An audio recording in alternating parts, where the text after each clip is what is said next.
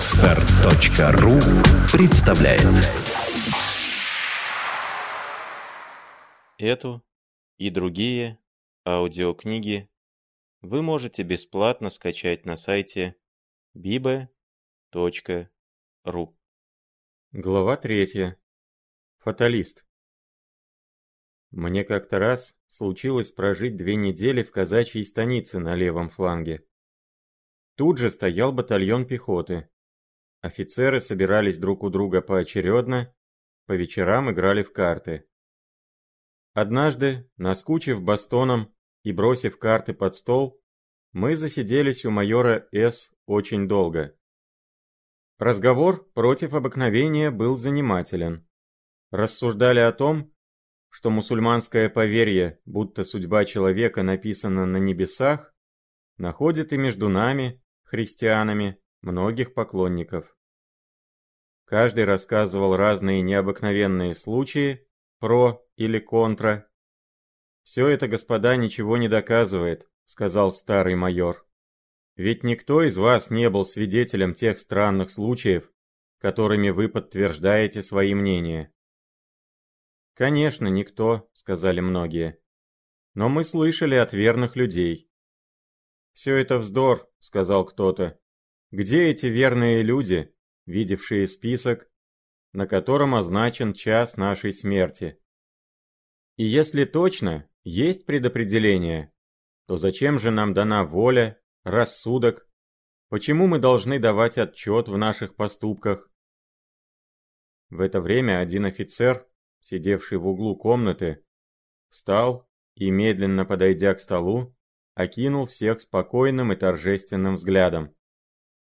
Он был родом серб, как видно было из его имени. Наружность поручика Вулича отвечала вполне его характеру. Высокий рост и смуглый цвет лица, черные волосы, черные проницательные глаза, большой, но правильный нос, принадлежность его нации, печальная и холодная улыбка, вечно блуждавшая на губах его. Все это будто согласовалось для того, чтобы придать ему вид существа особенного, неспособного делиться мыслями и страстями с теми, которых судьба дала ему в товарищи. Он был храбр, говорил мало, но резко. Никому не поверял своих душевных и семейных тайн. Вина почти вовсе не пил. За молодыми казачками которых прелесть трудно постигнуть, не видав их. Он никогда не волочился. Говорили, однако, что жена полковника была неравнодушна к его выразительным глазам. Но он не шутя сердился, когда об этом намекали. Была только одна страсть, которой он не таил. Страсть к игре. За зеленым столом он забывал все и обыкновенно проигрывал но постоянные неудачи только раздражали его упрямство. Рассказывали, что раз во время экспедиции, ночью, он на подушке метал банк, ему ужасно везло. Вдруг раздались выстрелы. Ударили тревогу, все вскочили и бросились к оружию. «Поставь ва-банк!» — кричал Вулич, не подымаясь, одному из самых горячих пантеров. «Идет семерка!» отвечал тот, убегая. Несмотря на всеобщую суматоху, Вулич докинул талью, карта была дана. Когда он явился в цепь, там была уж сильная перестрелка. Вулич не заботился ни о пулях, ни о шашках чеченских, он отыскивал своего счастливого пантера. «Семерка дана!» — закричал он, увидев его, наконец, в цепи застрельщиков которые начинали вытеснять из леса неприятеля. И подойдя ближе, он вынул свой кошелек и бумажник и отдал их счастливцу, несмотря на возражения о неуместности платежа. Исполнив этот неприятный долг, он бросился вперед, увлек за собою солдат и до самого конца дела прихладнокровно перестреливался с чеченцами. Когда поручик Вулич подошел к столу, то все замолчали ожидая от него какой-нибудь оригинальной выходки. «Господа», — сказал он, Голос его был спокоен, хотя тоном ниже обыкновенного. «Господа, к чему пустые споры? Вы хотите доказательств? Я вам предлагаю испробовать на себе, может ли человек своевольно располагать своей жизнью. Или каждому из нас заранее назначена роковая минута. Кому угодно. «Не мне, не мне», — раздалось со всех сторон. «Вот чудак, придет же в голову». «Предлагаю пари», — сказал я, шутя. «Утверждаю, что нет предопределения», — сказал я, высыпая на стол десятка-два червонцев. Все, что было у меня в кармане. «Держу», — отвечал Вулич глухим голосом. «Майор, вы будете судьёю. Вот пятнадцать червонцев, остальные пять вы мне должны. И сделаете мне дружбу, прибавив их к этим». «Хорошо», — сказал майор. «Только не понимаю, право, в чем дело и как вы решите спор?» Вулич молча вышел в спальню майора, мы за ним последовали. Он подошел к стене, на которой висело оружие, и на удачу снял с гвоздя один из разнокалиберных пистолетов. Мы еще его не понимали, но когда он взвел курок и насыпал на полку пороха, то многие, невольно вскрикнув, схватили его за руки. «Что ты хочешь делать? Послушай, это сумасшествие!» — закричали ему. «Господа», — сказал он медленно, освобождая свои руки, — «кому угодно заплатить за меня двадцать червонцев». Все замолчали и отошли. Вулич вышел в другую комнату и сел у стола. Все последовали за ним. Он знаком пригласил нас сесть кругом. Мы молча повиновались ему. В эту минуту он приобрел над нами какую-то таинственную власть. Я пристально посмотрел ему в глаза, но он спокойным и неподвижным взором встретил мой испытующий взгляд. И бледные губы его улыбнулись. Но несмотря на его хладнокровие, мне казалось, я читал печать смерти на бледном лице его. Я замечал, что многие старые воины подтверждали мое замечание, что часто на лице человека, который должен умереть через несколько часов, есть какой-то странный отпечаток неизбежной судьбы, так что привычным глазам Трудно ошибиться. «Вы нынче умрете», — сказал я ему. Он быстро ко мне обернулся, но отвечал медленно и спокойно. «Может быть, да. Может быть, нет». Потом, обратясь к майору, спросил, заряжен ли пистолет. Майор в замешательстве не помнил хорошенько. «Да полно, Вулич!» — закричал кто-то.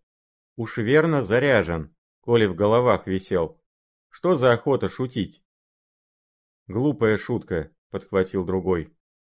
Держу пятьдесят рублей против пяти, что пистолет не заряжен, закричал третий. Составилась новая пари. Мне надоела эта длинная церемония. «Послушайте», — сказал я, — «или застрелитесь, или повесьте пистолет на прежнее место, и пойдемте спать». «Разумеется», — воскликнули многие, — «пойдемте спать». «Господа, я вас прошу не трогаться с места», — сказал Вулич, приставив дуло пистолета к колбу. Все будто окаменели. «Господин Печорин», — прибавил он, — «возьмите карту и бросьте вверх». Я взял со стола, как теперь помню, червонного туза и бросил кверху. Дыхание у всех остановилось, все глаза, выражая страх и какое-то неопределенное любопытство, бегали от пистолета к роковому тузу, который, трепеща на воздухе, опускался медленно.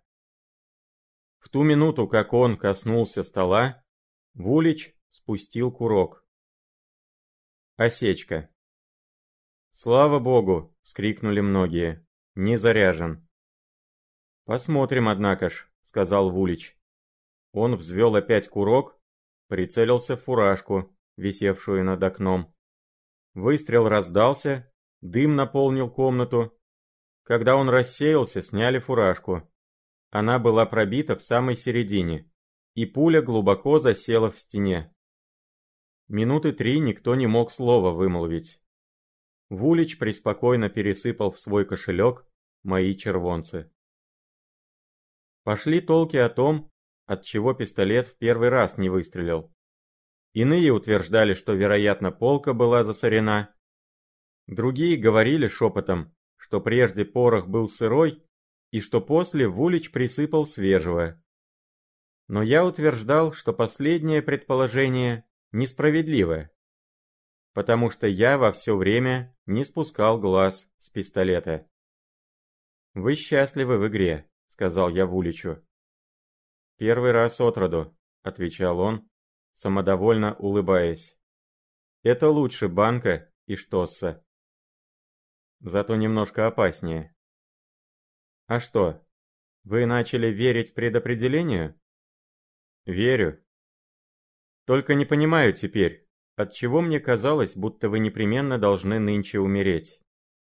Этот же человек, который так недавно метил себе преспокойно в лоб, теперь вдруг вспыхнул и смутился. «Однако ж довольно», — сказал он, вставая. «Пари наша кончилась, и теперь ваши замечания, мне кажется, неуместны». Он взял шапку и ушел. Это мне показалось странным и недаром. Скоро все разошлись по домам, различно толкуя о причудах Вулича и, вероятно, в один голос называя меня эгоистом. Потому что я держал пари против человека, который хотел застрелиться. Как будто он без меня не мог найти удобного случая. Я возвращался домой, пустыми переулками станицы.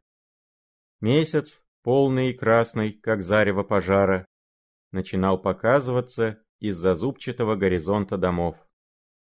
Звезды спокойно сияли на темно-голубом своде, и мне стало смешно, когда я вспомнил, что были некогда люди премудрые, думавшие, что светила небесные принимают участие в наших ничтожных спорах за клочок земли или за какие-нибудь вымышленные права. И что ж, эти лампады, зажженные, по их мнению, только для того, чтобы освещать их битвы и торжества, горят с прежним блеском, а их страсти и надежды давно угасли вместе с ними, как огонек, зажженный на краю леса беспечным странником. Но зато какую силу воли придавала им уверенность, что целое небо со своими бесчисленными жителями на них смотрит с участием, хотя немым, но неизменным. А мы, их жалкие потомки, скитающиеся по земле без убеждений и гордости, без наслаждения и страха, кроме той невольной боязни, сжимающей сердце при мысли о неизбежном конце. Мы не способны более к великим жертвам ни для блага человечества, ни даже для собственного нашего счастья. Потому что знаем его невозможность и равнодушно переходим от сомнения к сомнению, как наши предки бросались от одного заблуждения к другому, не имея, как они, ни надежды, ни даже того неопределенного, хотя и истинного наслаждения, которое встречает душа во всякой борьбе с людьми или с судьбою. И много других подобных дум проходило в уме моем. Я их не удерживал, потому что не люблю останавливаться на какой-нибудь отвлеченной мысли. И к чему это ведет? В первой молодости моей я был мечтателем, я любил ласкать попеременно то мрачные, то радужные образы, которые рисовало мне беспокойное и жадное воображение. Но что от этого осталось? Одна усталость, как после ночной битвы с привидением, и смутное воспоминание, исполненное сожалений. В этой напрасной борьбе я истощил и жар души, и постоянство воли, необходимое для действительной жизни. Я вступил в эту жизнь, пережив ее уже мысленно, и мне стало скучно и гадко, как тому, кто читает дурное подражание давно ему известной книги. Происшествие этого вечера произвело на меня довольно глубокое впечатление и раздражило мои нервы. Не знаю, наверное, верю ли я теперь предопределению или нет. Но в этот вечер я ему твердо верил. Доказательство было разительно, и я, несмотря на то, что посмеялся над нашими предками и их услужливой астрологией, попал невольно в их колею. Но я остановил себя вовремя на этом опасном пути и, имея правило ничего не отвергать решительно и ничему не вверяться слепо, отбросил метафизику в сторону и стал смотреть под ноги. Такая предосторожность была очень кстати. Я чуть-чуть не упал, наткнувшись на что-то толстое и мягкое, но, по-видимому, не живое. Наклоняюсь, месяц уж светил прямо на дорогу. И что же? Передо мною лежала свинья, разрубленная пополам шашкой. Едва я успел ее рассмотреть, как услышал шум шагов. Два казака бежали из переулка. Один подошел ко мне и спросил, не видал ли я пьяного казака, который гнался за свиньей. Я объявил им, что не встречал казака, и указал на несчастную жертву его неистовой храбрости. «Экой разбойник», — сказал второй казак, — «как напьется чехиря, так и пошел крошить все, что не попало. Пойдем за ним, Еремеич, надо его связать, а то...» Они удалились, а я продолжал свой путь с большей осторожностью и, наконец, счастливо добрался до своей квартиры. Я жил у одного старого урядника, которого любил за добрый его нрав, а особенно за хорошенькую дочку Настю. Она по обыкновению дожидалась меня у калитки, завернувшись в шубку. Луна освещала ее милые губки, посиневшие от ночного холода. Узнав меня, она улыбнулась но мне было не до нее. «Прощай, Настя», — сказал я, проходя мимо. Она хотела что-то отвечать, но только вздохнула. Я затворил за собою дверь моей комнаты, засветил свечу и бросился на постель. Только сон на этот раз заставил себя ждать более обыкновенного. Уж восток начинал бледнеть, когда я заснул. Но, видно, было написано на небесах, что в эту ночь я не высплюсь. В четыре часа утра два кулака застучали ко мне в окно. Я вскочил. Что такое? «Вставай, одевайся!» — кричало мне несколько голосов. Я наскоро оделся и вышел. «Знаешь, что случилось?» — сказали мне в один голос три офицера, пришедшие за мною. Они были бледны, как смерть. «Что?» «Вулич убит». Я остолбенел. «Да, убит», — продолжали они. «Пойдем скорее». «Да куда же?» «Дорогой узнаешь». Мы пошли. Они рассказали мне все, что случилось, с примесью разных замечаний насчет странного предопределения, которое спасло его от неминуемой смерти за полчаса до смерти. Вулич шел один по темной улице, на него наскочил пьяный казак, изрубивший свинью. И, может быть, прошел бы мимо, не заметив его, если б Вулич, вдруг остановясь, не сказал «Кого ты, братец, ищешь?» «Тебя», — отвечал казак, ударив его шашкой, и разрубил его от плеча почти до сердца.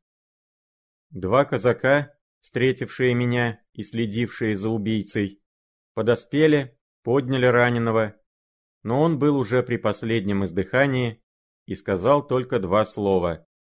Он прав.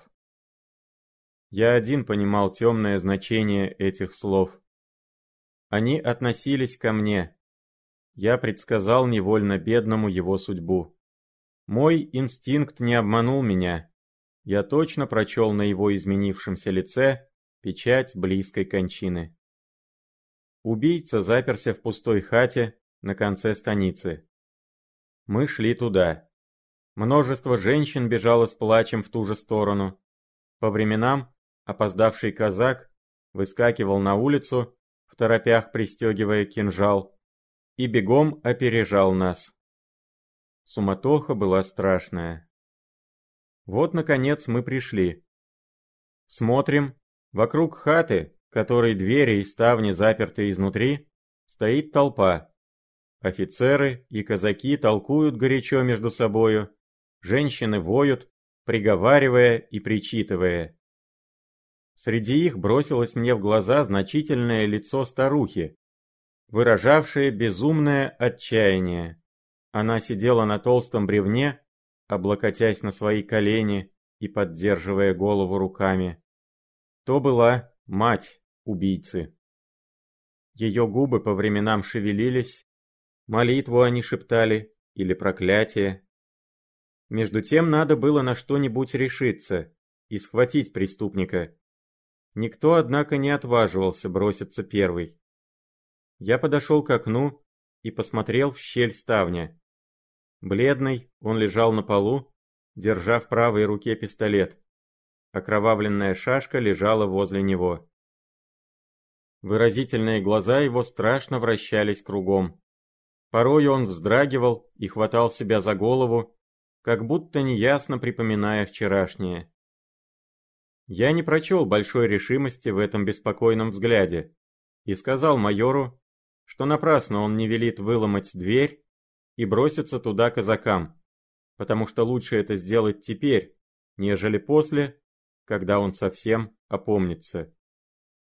В это время старый Есаул подошел к двери и назвал его по имени. Тот откликнулся. «Согрешил, брат Ефимыч», — сказал Есаул. Так уж нечего делать, покорись. Не покорюсь, отвечал казак. Побойся Бога, ведь ты же не чеченец окаянный, а честный христианин. Ну, уж коли грех твой тебя попутал, нечего делать, своей судьбы не минуешь. Не покорюсь, закричал казак грозно, и слышно было, как щелкнул взведенный курок. «Эй, тетка!» — сказал Есаул старухе. «Поговори сыну, авось тебя послушает, ведь это только Бога гневить. Да посмотри, вот и господа уж два часа дожидаются». Старуха посмотрела на него пристально и покачала головой. «Василий Петрович», — сказал Есаул, подойдя к майору, — «он не сдастся, я его знаю. А если дверь разломать, то много наших перебьет.